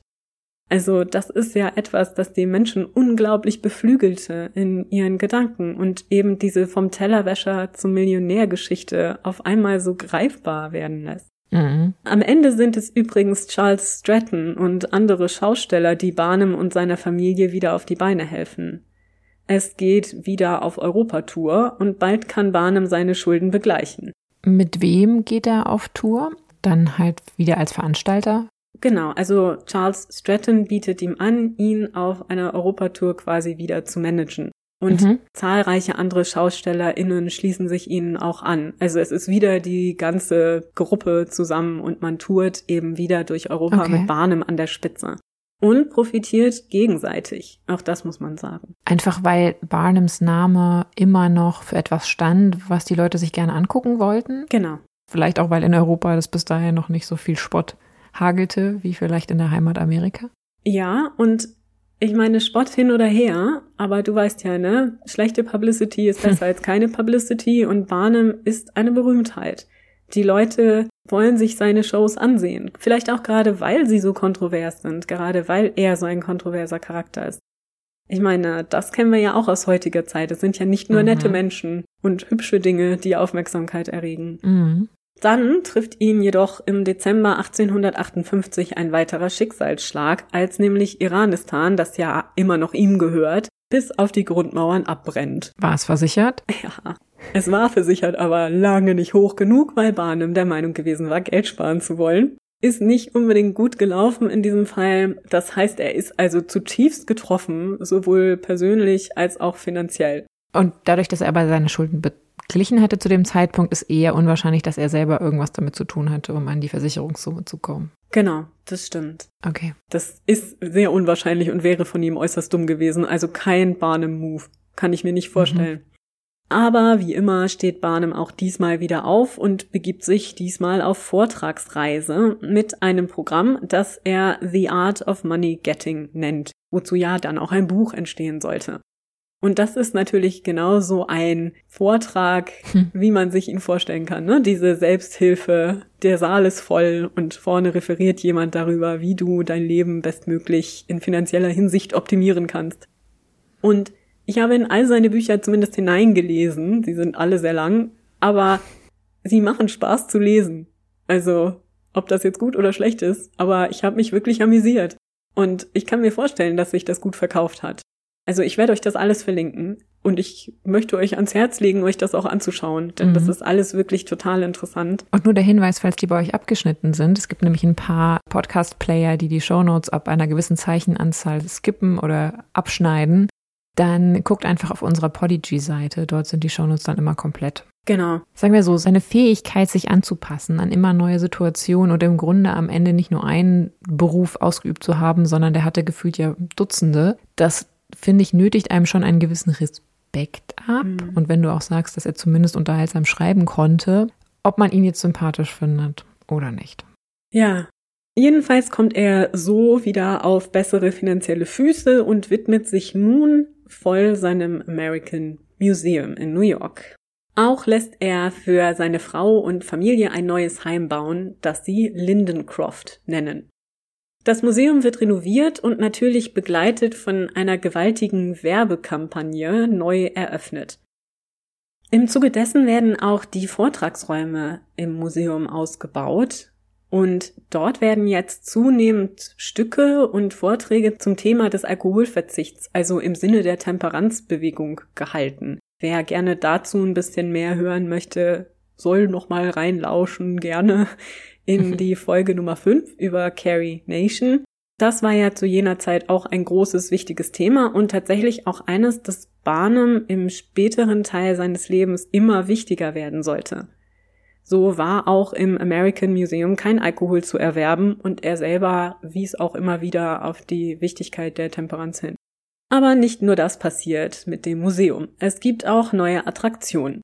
So treten jetzt zum ersten Mal die berühmten siamesischen Zwillinge Chang und Ang bei ihm auf, von denen denke ich jeder von uns schon mal gehört hat oder sie zumindest erwähnt gehört hat.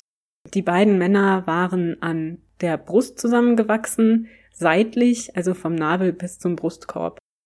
Tatsächlich geht der Begriff siamesische Zwillinge auf genau dieses Brüderpaar zurück, denn die beiden stammen aus dem heutigen Thailand, damals Siam, und sind eine derart große Attraktion, dass sie bis heute unseren Begriff für diese zusammengewachsenen Zwillinge prägen.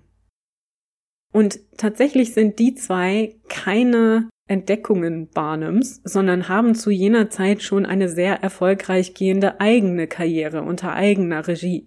Sie treten lediglich bei Barnum in seinem Museum auf. Das ist ein mhm. Unterschied.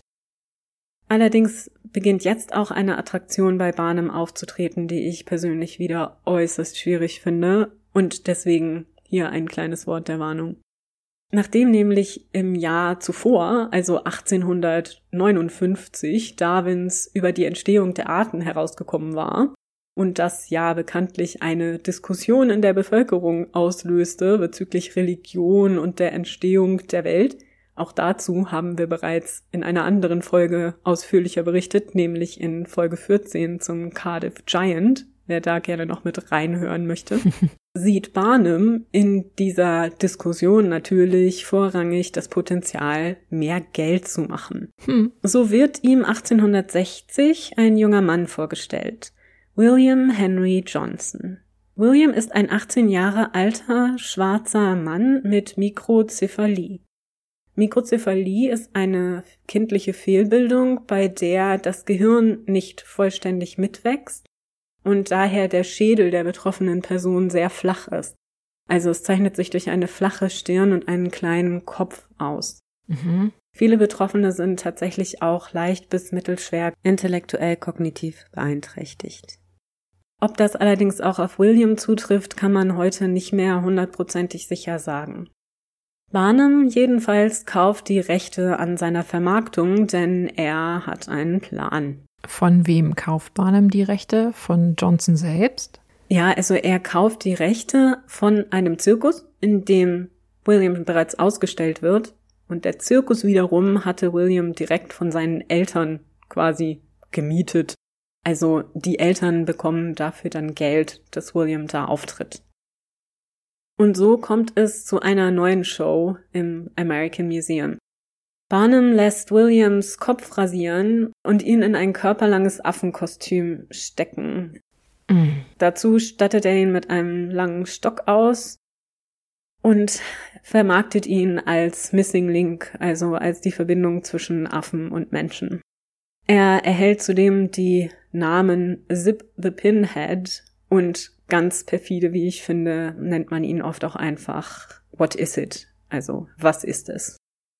Wissenschaftler, die natürlich genauso fake sind wie dieses Missing Link, referieren, während William auf der Bühne steht und affenähnliche Geräusche macht, über seine angebliche Entdeckung in Afrika.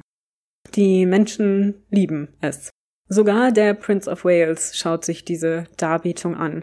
Wobei man aber erwähnen muss, dass William wohl wirklich ein ganz aufgeweckter und sehr liebenswerter Mensch war, der wohl alle immer zum Lachen brachte und der auch selbst manchmal mit kleinen Gesten diese wissenschaftliche Abhandlung über sich selbst wohl ein bisschen satirisch kommentierte, wie genau das auch ausgesehen haben mag. Jedenfalls kann man darauf schließen, dass er durchaus in der Lage war zu verstehen, was da mit ihm passierte. Über die Zeit wird William zu einer der berühmtesten Attraktionen im American Museum und auch auf den Tourneen, die die SchaustellerInnen des Museums und auch die Menagerie, also die Tiere des Museums, immer wieder durchführen. Also das Museum mhm. ist nicht stationär, sondern die SchaustellerInnen reisen auch immer wieder zirkusähnlich durch den nordamerikanischen Kontinent und eben teilweise auch durch Europa, aber im Moment eher durch Amerika. William wird so berühmt, dass sogar Lincoln ihn in einer Rede erwähnt. Und auch ihn bezahlt Barnum überdurchschnittlich gut. Im Laufe seiner Karriere kann sich auch William ein beträchtliches Vermögen ansparen und auch seine Familie kann davon gut leben. Mhm. Und auch zwischen den beiden Männern entwickelt sich wohl wirklich über die Jahre eine familienähnliche Beziehung und sie sollen einander sehr nah gestanden haben. Barnum ist unterdessen mehr und mehr politisch engagiert. Mittlerweile ist er bekennender Republikaner. Und zwar, weil er unbedingt Lincoln und seine Bemühungen im Bürgerkrieg unterstützen mhm. will. Ich wollte gerade sagen, weil Lincoln damals auch. Genau. Die nächsten Jahre konzentriert sich Barnum hauptsächlich auf sein Museum und auf seine Shows doch ein Ereignis möchte ich hier noch nicht unerwähnt lassen, und zwar die 1863 stattfindende Hochzeit zwischen Charles Stratton und Lavinia Warren, einer kleinwüchsigen Frau, die ebenfalls bei Barnum beschäftigt ist. Und zwar hatte Barnum die beiden wohl verkuppelt, allerdings so, dass die beiden sich wirklich mochten und auch gern heiraten wollten und auch ein Leben lang Ach, okay, zusammen das hoffe ich jetzt mal. Nein, nein. Ja. Also das scheint wirklich eine liebevolle Verbindung gewesen zu sein nach allem, was wir wissen. Aber er hatte die beiden eben einander vorgestellt. Und es war sicherlich auch in seinem Sinne, dass diese Hochzeit stattfand. Denn gerecht dem typischen Barnum-Vorsatz wird das als riesiges, wirklich riesiges Medienspektakel inszeniert. Die beiden bekommen sogar eine Einladung ins Weiße Haus und die ganzen USA feiern die Hochzeit dieses kleinwüchsigen Liebespaares, das alle zutiefst verehren. Es ist wirklich wie eine Celebrity-Hochzeit zur heutigen Zeit. Nur, dass man das natürlich nicht im Fernsehen oder Mhm. ähnlichem übertragen kann. Aber die Zeitungen berichten nah und fern von der Hochzeit der Strattons. Wenig später dann, nach Ende des Bürgerkrieges 1865, stellt Barnum, wieder ganz getreu seinem eigenen Motto, eine Wachsfigur von Jefferson Davis, dem Präsidenten der besiegten konföderierten Staaten von Amerika, in Frauenkleidern aus. Dazu muss man wissen, dass es eine Legende gab, also man hörte in der Presse davon, dass Jefferson Davis sich bei seiner bevorstehenden Absetzung Schrägstrich Festnahme in den Kleidern seiner Frau aus dem Haus geschlichen haben soll, Also, um der Festnahme zu entgehen. Also eine diffamierende Geschichte, die im Grunde diesen geschlagenen Präsidenten in den Augen der Öffentlichkeit lächerlich machen sollte. Natürlich kann man damit wunderbar Geld machen und wie gesagt, so kommt die Wachsfigur samt Frauenkleidung in das American Museum. Gleichzeitig lässt sich Barnum als Kandidat für das Parlament von Connecticut aufstellen und wird tatsächlich auch gewählt, weswegen er jetzt ein aktives Regierungsamt ausübt. und der nächste Job oder die nächste Karriere in seiner, Ja, weiß ich nicht, in seinem Notizbuch. Ja, es ist auch wirklich so, ich finde, einem wird schon richtig schwindlig bei der Geschwindigkeit, Mhm. was dieser Mann alles macht. Und ich lasse ja noch ganz viel weg. Er hat die ganze Zeit seit dieser Episode mit Joyce Hess, ganz am Anfang, immer Mhm. wieder auch diese herumziehenden Zirkusshows und so weiter veranstaltet. Er hat Vorführungen in New York veranstaltet. Zum Beispiel auch wenig rühmlich in den 1840er Jahren sogenannte Minstrel-Shows. Auch ein sehr dunkles Kapitel, das auch lange noch nicht abgeschlossen ist. Wer gerne dazu mehr hören möchte, dem möchte ich die Folge von Déjà-vu Geschichte dazu ans Herz legen, die wir euch auch in den Show Notes verlinken. Also gerne mal reinhören. Mhm. So läuft es also an und für sich ziemlich gut für unseren P.T. Barnum. Allerdings passiert dann am 13. Juli 1865 eine Katastrophe für ihn. Im American Museum bricht gegen Mittag ein Feuer aus. Die Zerstörung ist verheerend. Glücklicherweise entkommen alle menschlichen DarstellerInnen und MitarbeiterInnen dem Inferno. Doch wird ein Großteil der Ausstellungsstücke zerstört und auch viele der tierischen Darsteller verlieren ihr Leben. So sterben bei dem Brand unter anderem zwei Wale. Äh, wie sind die Wale in das Museum gekommen? In the first place? Die waren in großen Salzwasserbecken im zweiten Stock des Museums ausgestellt. Also als ich sagte, er hat eine riesige Menagerie von Ja. Tieren, habe ich untertrieben. Also er hatte da wirklich alles Mögliche. Bei dem Brand sind auch zahlreiche Affen gestorben, Tiger und ein Känguru unter anderem. Gibt es einen Hinweis darauf, dass es sich um Brandstiftung handeln könnte oder war es einfach ein Unfall? Ja, also die Spekulation dazu gibt es damals schon. Man spekuliert, ob vielleicht tatsächlich ein Unterstützer der Konföderierten für einen Brandanschlag verantwortlich sein könnte, doch darauf gibt es tatsächlich keinen Hinweis. Die Brandursache ist einfach ungeklärt, also es könnte überall ausgebrochen sein. Allerdings ist natürlich gerade die Tatsache, dass er kurz zuvor diese Ausstellung der Wachsfigur von Jefferson Davis in dieser lächerlichen Aufmachung Ja. zeigt, könnte zumindest erklären, warum man damals schon darüber spekuliert. Ne? Also er ist ja mit sowas durchaus auch Risiken eingegangen. Es war ja eine sehr aufgeheizte Atmosphäre. Allerdings zeigt sich hier eine Seite Barnums, die ich durchaus nicht unsympathisch finde. Und wie gesagt, es ist alles ein Graubereich. Denn sobald das Museum abgebrannt ist, kümmert sich Barnum wirklich rührend um seine Angestellten. Er sorgt dafür, dass sie alle finanziell versorgt sind, dass sie alle Unterkünfte bekommen. Sie müssen nicht mal darum bitten. Das Ganze dauert keinen Tag. Da sind sie alle schon versorgt und untergebracht und um jeden ist sich gekümmert. Das war zur damaligen Zeit tatsächlich kein normales Verhalten. Also, dass man einfach erwarten konnte oder Mhm. auf das man bestehen konnte, weil man dazu ein Recht gehabt hätte. Ich bin natürlich trotzdem skeptisch, weil ich dir die letzten Minuten zugehört habe und von daher nicht weiß, inwieweit das nicht einfach nur sein Versuch war, das Fundament seines Reichtums, in Anführungszeichen, zumindest irgendwie zu schützen. Ja, könnte man jetzt auch sagen. Aber zumindest ist es etwas Positives in diesem Moment. Das stimmt. Er geht auch sofort an die Öffentlichkeit und verkündet, dass er innerhalb eines halben Jahres das Museum wieder aufbauen wird. Allerdings an einem anderen Ort, der nicht so unglückselig ist. Und während dieser Zeit engagiert er sich tatsächlich weiter politisch. Also er ist wieder auf verschiedenen Bühnen unterwegs. Und tatsächlich wird nur zwei Monate, nachdem das Feuer das Museum komplett zerstört hat, ein neues American Museum an einem anderen Ort am Broadway eröffnet. Und zu der Ausstellung in dem neuen Museum gehört nun auch die einzige Giraffe auf dem amerikanischen Kontinent und afrikanische Elefanten. Wieder ist die Ausstellung teils auf Tour und teils stationär im Museum zu besichtigen. Und zu dieser Ausstellung gehören im Übrigen schon bald auch die Geisterfotografien William Mumlers, was wir auch schon in einer weiteren Folge gehört hatten. Mhm. Alles läuft also soweit wieder gut, das Geld kommt wieder in die Kassen, bis am 3. März 1868, also nur drei Jahre später, ein Feuer auch dieses Museum komplett zerstören sollte. Diesmal sterben zum Glück weniger Tiere als beim letzten Mal, und wieder kommen alle menschlichen MitarbeiterInnen glimpflich davon. Barnum selbst kümmert sich wieder um seine Mitarbeitenden und behandelt die ganze Katastrophe öffentlich mit der gewohnten Geschäftsmäßigkeit. Er lässt diesmal aber verlautbaren, dass das Museum nicht wieder aufgebaut werden sollte. Vielleicht solle er all das Unglück der letzten Jahre doch als Zeichen verstehen, sich endlich mit nun 58 Jahren zur Ruhe zu setzen. Das scheint keine schlechte Idee, zumal es auch seiner Ehefrau Charity seit geraumer Zeit gesundheitlich nicht gut geht. Und so lässt er 1869 kurzerhand einen neuen opulenten Familiensitz in der Nähe der Stadt Bridgeport bauen, den er Waldemere tauft. Mhm. Dort kann Charity die Seeluft genießen und sich bei Spaziergängen auf dem weitläufigen Gelände erholen. So zumindest die Hoffnung.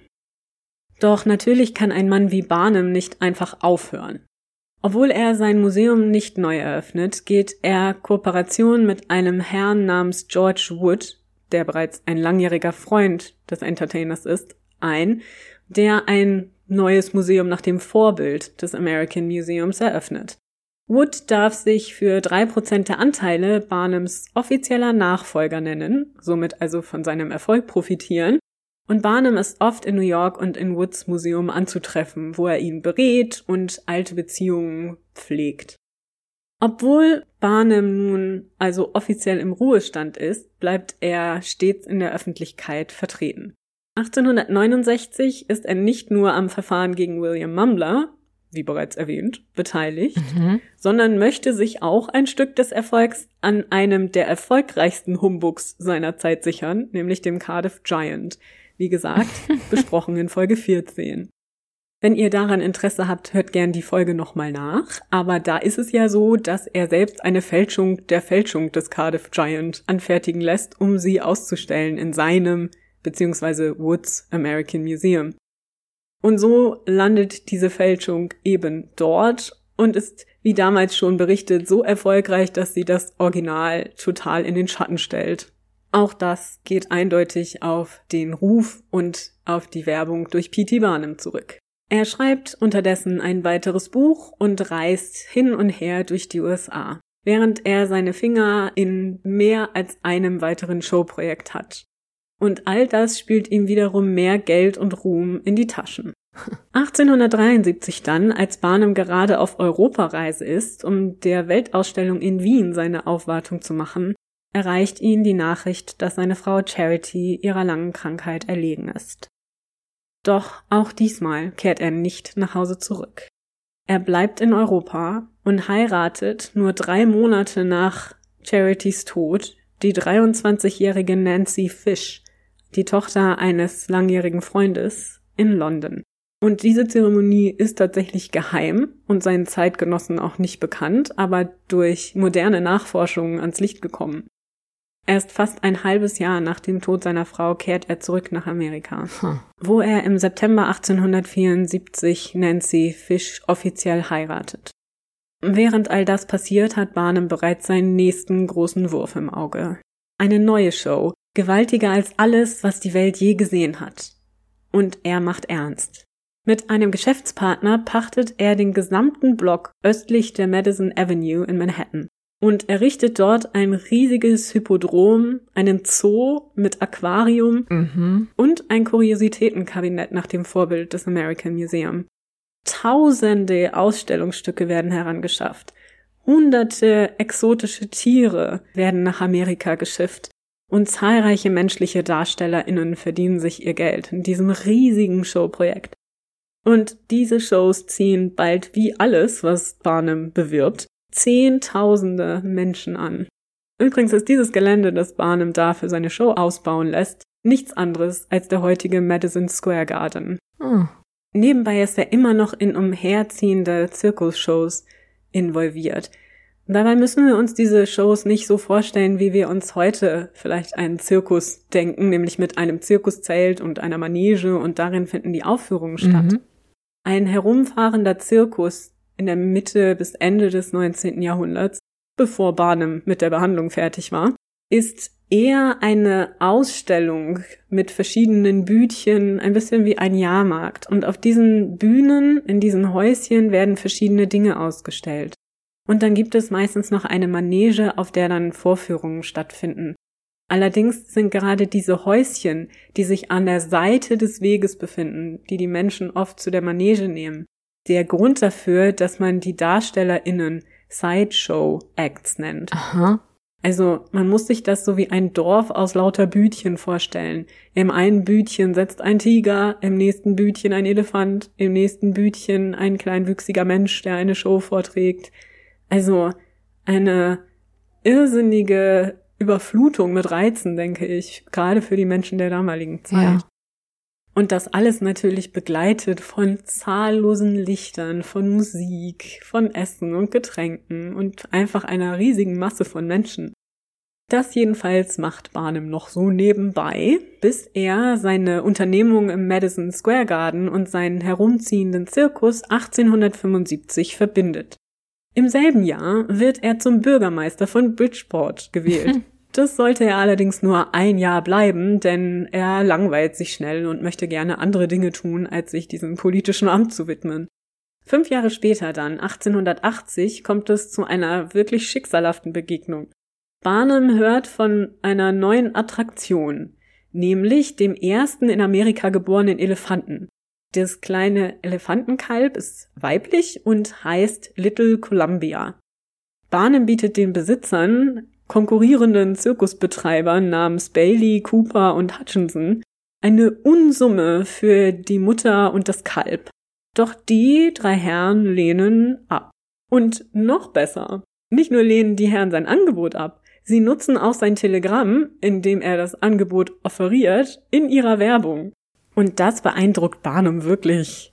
Denn hier sind Konkurrenten, die seine eigenen Methoden meisterhaft gegen ihn einsetzen.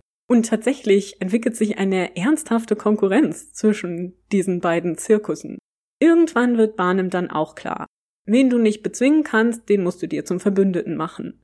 So kommt es zur Fusion der Zirkusse als Barnum und London Circus. Und dieser gibt 1881 in Bridgeport mit einer Parade sein aufsehenerregendes Debüt. Hunderte exotische Tiere, Akrobaten, Charles Stratton und seine Frau Lavinia, dröhnende Musik mehrerer Kapellen und all das erleuchtet von tausenden, unter anderem auch elektrischen Lichtern. Als der Zirkus zwei Tage später im Madison Square Garden seinen Betrieb aufnimmt, strömen täglich so viele Menschen zu den Vorführungen, dass Tausende weggeschickt werden müssen. 1882, dann kommt es zum letzten großen Coup. Barnum erwirbt einen Elefanten vom London Zoo. Der Elefantenbulle heißt Jumbo und ist angeblich das größte lebende Exemplar.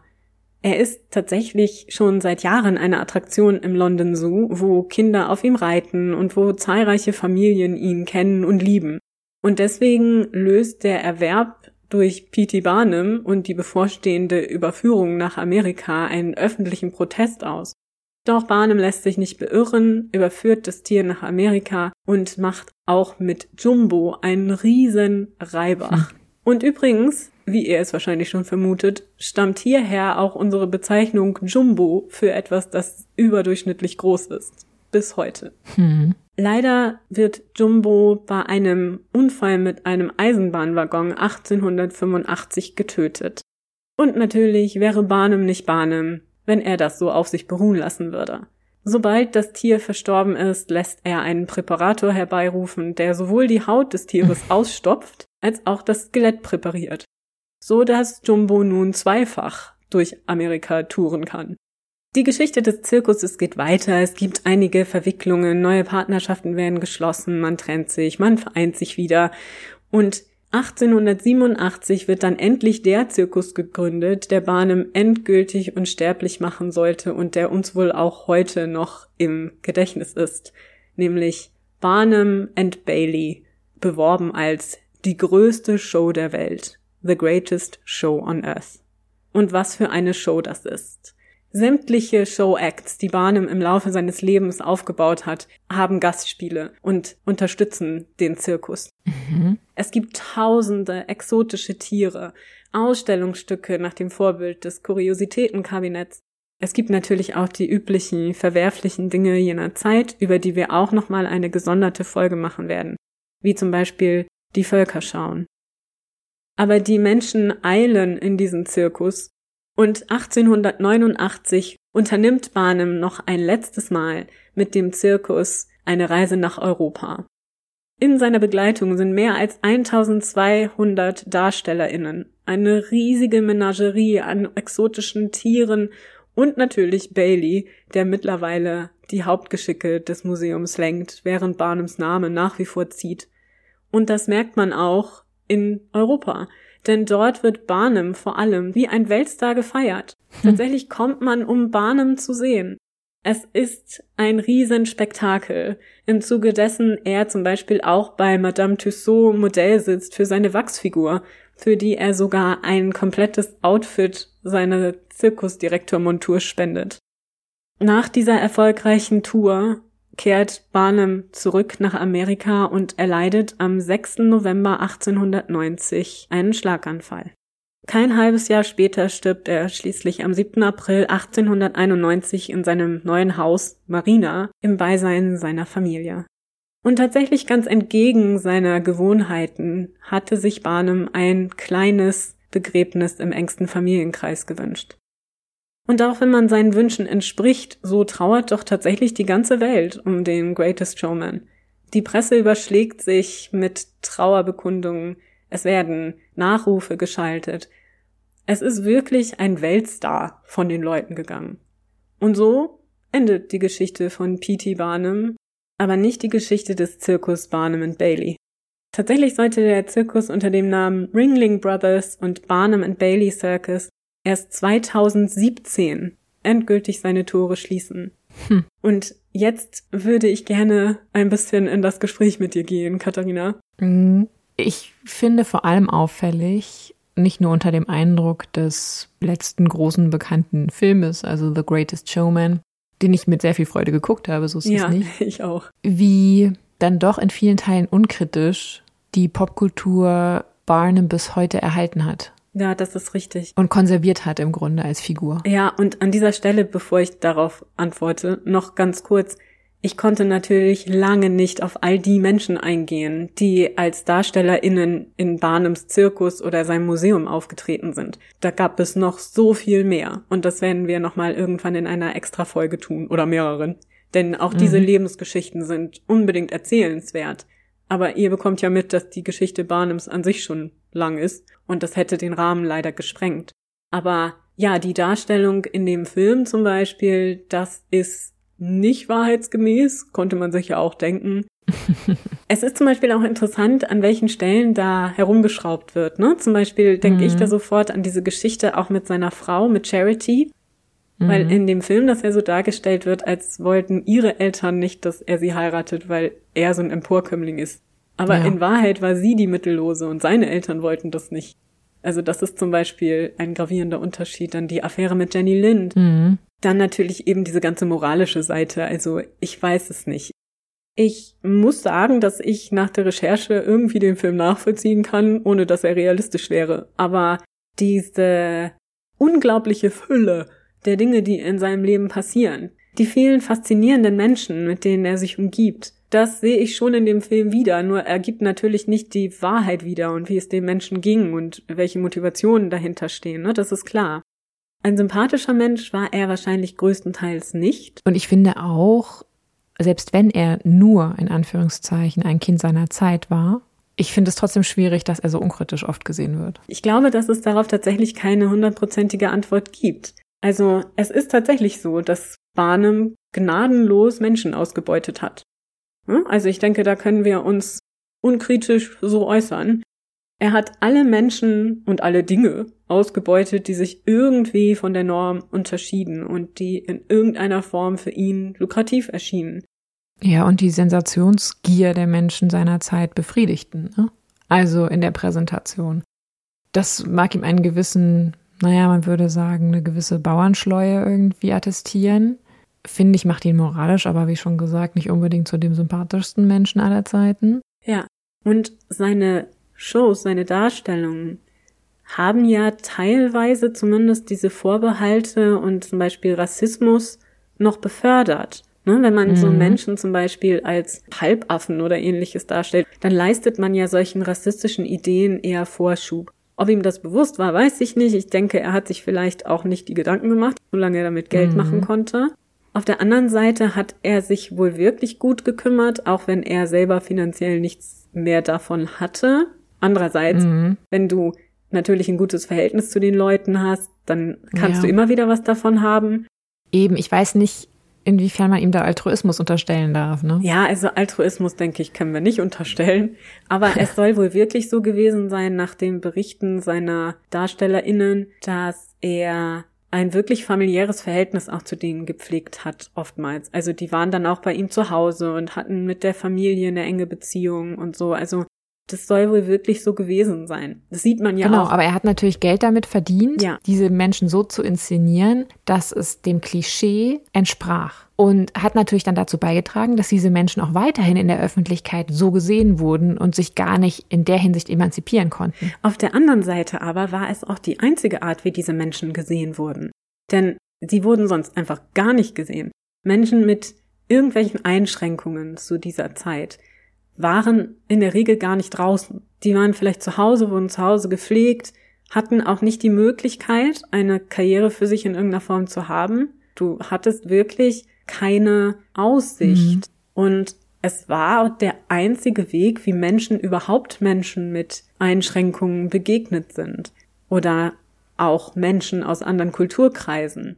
Meines Erachtens zwei verschiedene Paar Schuhe, muss ich tatsächlich sagen. Ja. Denn gerade diese Völkerschauen, also Menschen aus anderen Kulturkreisen herumzuzeigen in angeblich authentischen Kostümen und die wirklich wie Tiere teilweise zu halten. Wie gesagt, wir werden das auf jeden Fall nochmal behandeln. Das hat für mich eine andere Qualität. Ja, klar, aber er hätte natürlich später ab einem gewissen Punkt seiner Berühmtheit, Bekanntheit und auch seines Wohlstandes, hätte er ja dazu beitragen können, jetzt rein hypothetisch gesprochen, dass zum Beispiel Charles in einer anderen Funktion als diesem Narrativ des kleinwüchsigen Mannes einsetzt, sondern im Endeffekt ihm eine Rolle gibt von, er ist nicht mehr der kleinwüchsige Mann, sondern er ist vielleicht jetzt hier mal der Zirkusdirektor oder sonst was. Also man hätte ja auch andere Narrative erschaffen können. Ja, wohl gerade im Fall von Charles Stratton ist das gar nicht so einfach, denn Charles hat tatsächlich kurzzeitig zwischendurch mal das Showbusiness aufgegeben und sich als Geschäftsmann okay. versucht und als Verwalter seiner Ländereien und ähnliches,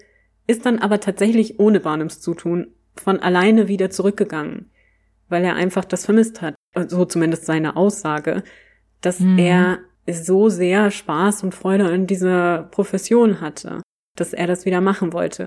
Gut, was will er auch in der Öffentlichkeit sagen, ne? Aber mhm. zumindest der eigenen Aussage nach hat er sich selbst dafür entschieden. Ob dem so ist, können wir natürlich nicht wissen, aber es ist nicht so, dass er nicht die Chance erhielt, durch diese Karriere sich auch anderweitig zu betätigen. Manche ja. haben das ja auch gemacht. Also zum Beispiel Chang und Ang, also die siamesischen Zwillinge, haben ja andere Karrieren gehabt und hatten nachher auch erfolgreiche Familien gegründet mit wahnsinnig vielen Kindern, über 20, glaube ich, zusammen und haben ein Leben außerhalb dieses Showbiz für sich führen können. Und auch andere DarstellerInnen aus dem Sideshow-Business haben das gemacht. Also nicht alle sind in diesem Business für immer geblieben. Mhm. Wie dem auch sei, ist es natürlich schon eine Form von Zwang, wenn du in der richtigen Welt, in Anführungsstrichen, keine Möglichkeiten hast. Mhm. Aber trotzdem muss uns klar sein, dass natürlich jemand wie Jenny Lind ja. mehr Geld bekam als jemand vermutlich wie Charles Stratton. Das glaube ich nicht. Also Jenny Lind bekam nun wirklich überdurchschnittlich viel Geld, weil sie das gut verhandelt hat.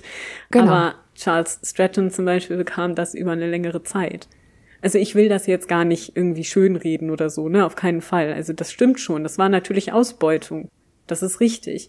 Aber im Vergleich mit anderen Möglichkeiten, also anderen Zirkusbetreibern zum Beispiel, haben sich viele freiwillig für Barnum entschieden, weil er das zumindest, aus welcher Motivation auch immer, so betrieben hat, dass die ja, ja, Menschen klar. damit sich auch etwas ansparen konnten und dass sie auch ein Mitspracherecht zum Beispiel auch hatten teilweise. Also Charles Stratton zum Beispiel ganz sicher an seiner Darstellung. Ja, ich fand nur interessant, dass seine Frau zumindest später geschrieben hat in ihren Memoiren, dass sie das komisch fand oder schwierig fand, dass die Darstellung von Barnum dazu beigetragen hat, dass die Menschen in der Öffentlichkeit sie als Kinder betrachteten und komplett ohne Skrupel sie hochhoben, wenn sie sie trafen und gestreichelt haben und geknuddelt haben und wie Kinder behandelt haben und wie sehr sie darunter gelitten hat. Und dagegen hat natürlich Barnum nichts gemacht, sondern der hat im Grunde dieses Narrativ befeuert oder für sich genutzt oder zumindest für die Lukrativität seiner Darsteller genutzt. Ich weiß, du hast recht und für die damalige Zeit war es vielleicht für die die beste Option. Und klar, deswegen muss man es immer im Kontext betrachten und dennoch finde ich einfach von dem heutigen Standpunkt aus, ist es trotzdem immer noch so eine zweite Klasse gewesen, wie sie behandelt wurden. Ne? Und ob Barnum wirklich dazu beigetragen hat, dass sich das geändert hat oder dass sich das ändern könnte, es ist ja kein alter Hut, sondern leider immer noch ein aktuelles Thema, Ableismus und so. Ich weiß halt nicht, inwieweit Barnum das positiv oder eher sogar negativ beeinflusst hat. Mhm. Ja, und natürlich haben wir auch nicht das Recht, uns anzumaßen, besser beurteilen zu können, wie die sich gefühlt haben dürfen als sie selbst. Das ist ihnen natürlich vor allem Dingen selbst überlassen. Und wenn die sehr glücklich waren, dann müssen wir das auch akzeptieren und dann dürfen wir uns auch nicht anmaßen, es besser zu wissen. Das möchte ich auch gar nicht. Ich finde es am allerwichtigsten, dass man halt auch respektiert, im Zweifelsfall, wenn diese Menschen diesen Weg für sich gewählt haben. Ja, richtig. Also es ist einfach sehr komplex und natürlich zusammenfassend kann man sagen, aus heutiger Sicht ist alles das verwerflich. Nichts davon sollte passieren und sollte jemals passiert mhm. sein. Und es ist schrecklich, wie man die Menschen gesehen hat damals. Denn auch das ist ja etwas, selbst wenn die Menschen das gut empfunden haben mögen, auch die Schaustellerinnen selber haben ja für ihre Rechte gekämpft. Also zum Beispiel mhm. auch in Barnums Entourage waren SchaustellerInnen, die sich eingesetzt haben für die Rechte von sogenannten Freaks, bitte im Kontext. Das ist nicht zu unterschätzen. Zum einen, das gab ihnen eine mhm. Stimme. Zum anderen, wie du vorhin sagtest und wie wir auch schon ganz oft gesagt haben, die Bevölkerung hat das möglich gemacht. Barnum hat das ausgenutzt, weil er einfach geldgierig war und gesehen hat, dass man damit Geld machen kann. Und die Gesellschaft ist es schließlich ja auch gewesen, die das Ganze naja, ich will nicht sagen abgeschafft hat, denn ich glaube, wir sind immer noch nicht frei davon, aber die das Ganze zumindest in dieser Form beendet hat. Denn dass der Zirkus zum Beispiel so nicht mehr existiert, also jetzt dieser spezielle Zirkus, mhm. Das hat ja auch was damit zu tun, wie sich die Sicht der Bevölkerung auf diese Dinge geändert hat. Aber weil die betroffenen Personen aber auch immer mehr für sich eingetreten sind oder eintreten konnten. Ne? Also ich meine, das geschah jetzt ja nicht ohne deren Beteiligung. Nee, im Gegenteil. Auf jeden Fall sagte ich ja vorhin auch, die sind mhm. ja wirklich vehement dafür eingetreten, schon zu Barnums Zeiten. Und später noch mehr natürlich, je lauter die Stimme wird. Aber so im Großen und Ganzen sind wir ja auch heute nicht frei davon. Also ich habe zum Beispiel Nein, gelesen, dass gerade die Entwicklung von Radio und Fernsehen, besonders auch nachher die Entwicklung von Reality-TV-Formaten, die Bedürfnisse befriedigen, die im Grunde diese Freak-Shows befriedigt haben. Mhm. Dass wir, wenn wir das konsumieren, etwas Ähnliches tun, dass wir Voyeuristen sind, dass wir mhm. zuschauen, wenn uns etwas dargeboten wird. Und diese Entwicklung, gerade auch fiktionaler Formate, hat ja diese Freakshow auch ein Stück weit abgelöst. Aber dazu kommen wir bestimmt auch nochmal, wenn wir dann über Freakshows generell reden. Das sollten wir nämlich auch tun. Ja, und die Mechanismen, die hier eine Rolle spielen, die kennen wir halt alle eins zu eins noch heute. Mhm. Auch die Mechanismen der Aufmerksamkeit oder von Aufmerksamkeit und Sensationsgier, das ist ja nichts, was uns unbekannt wäre. Von daher, wer sind wir, den ersten Stein zu werfen? Ja, genau. Also wie gesagt, ne? Und abschließend sollte man wirklich auch erwähnen, dass Barnum neben all diesen Dingen auch tatsächlich viel Gutes geleistet hat. Er hat sich zum Beispiel wirklich während seiner politischen Karriere immer für Menschenrechte gegen die Sklaverei und auch gegen die Todesstrafe eingesetzt. Mhm. Außerdem war er, und das klingt ein bisschen paradox, wenn man seine Geschichte kennt, auch immer ein Unterstützer der Wissenschaft und hat versucht, die Leute aufzuklären. In dem Zusammenhang ist ja zum Beispiel auch diese Episode zu verstehen mit Mamlas Geisterfotografien, wir erinnern uns. Und er hat zum Beispiel auch, wenn mal eines seiner Tiere verstorben ist, das gerne an wissenschaftliche Institute gespendet, damit daran Forschungen betrieben werden konnten. Das war ja zur damaligen Zeit gar nicht so einfach zu bekommen. Mhm. Es gibt einfach so viel zu sagen zu diesem Thema. Und ich glaube, wir sind uns einig, dass es scheußlich ist, was mit den Menschen damals passiert ist dass vielleicht manche das Glück hatten, etwas Positives daraus zu ziehen, aber dass die Intentionen wahrscheinlich keine guten waren. Und dass Barnum vielleicht auch nicht nur ein böser Mensch war, aber er war jemand, der andere Menschen ausgenutzt hat. Und darum ging es ihm auch. Ja, jedenfalls ein interessantes und wie gesagt nicht ganz einfach zu bearbeitendes Thema. Ich hoffe aber trotzdem, dass euch die Folge gefallen hat und ihr vielleicht noch was gehört habt, das ihr noch nicht wusstet. Ich bin mir ziemlich sicher, dass dem so ist und bin trotzdem umso mehr gespannt auf euer Feedback auf diese Folge. Es war klar, dass es eine lange Folge mhm. wird, ein langer Ritt. Und nichtsdestotrotz möchten wir jetzt zum Ende vielleicht noch einen kleinen Spoiler aussprechen für die nächste Folge. Das wird nämlich unsere erste Kooperation sein. Ja, wir freuen uns schon ganz riesig darauf und sind voll der Spannung. Genau, wir wollen natürlich noch nicht verraten, worum es genau gehen wird, aber wir werden einen Gast haben, beziehungsweise wir werden bei ihm zu Gast sein. Mhm. Vice versa. Ihr werdet es sehen. Und im besten Fall wird die Person auch kein Unbekannter für euch sein. Also, in diesem Sinne freuen wir uns riesig darauf, in zwei Wochen wieder bei euch sein zu dürfen und verabschieden uns für dieses Mal mit einem freundlichen Gruß. Bis zum nächsten Mal bei Früher war mehr Verbrechen. Eurem historischen True Crime Podcast.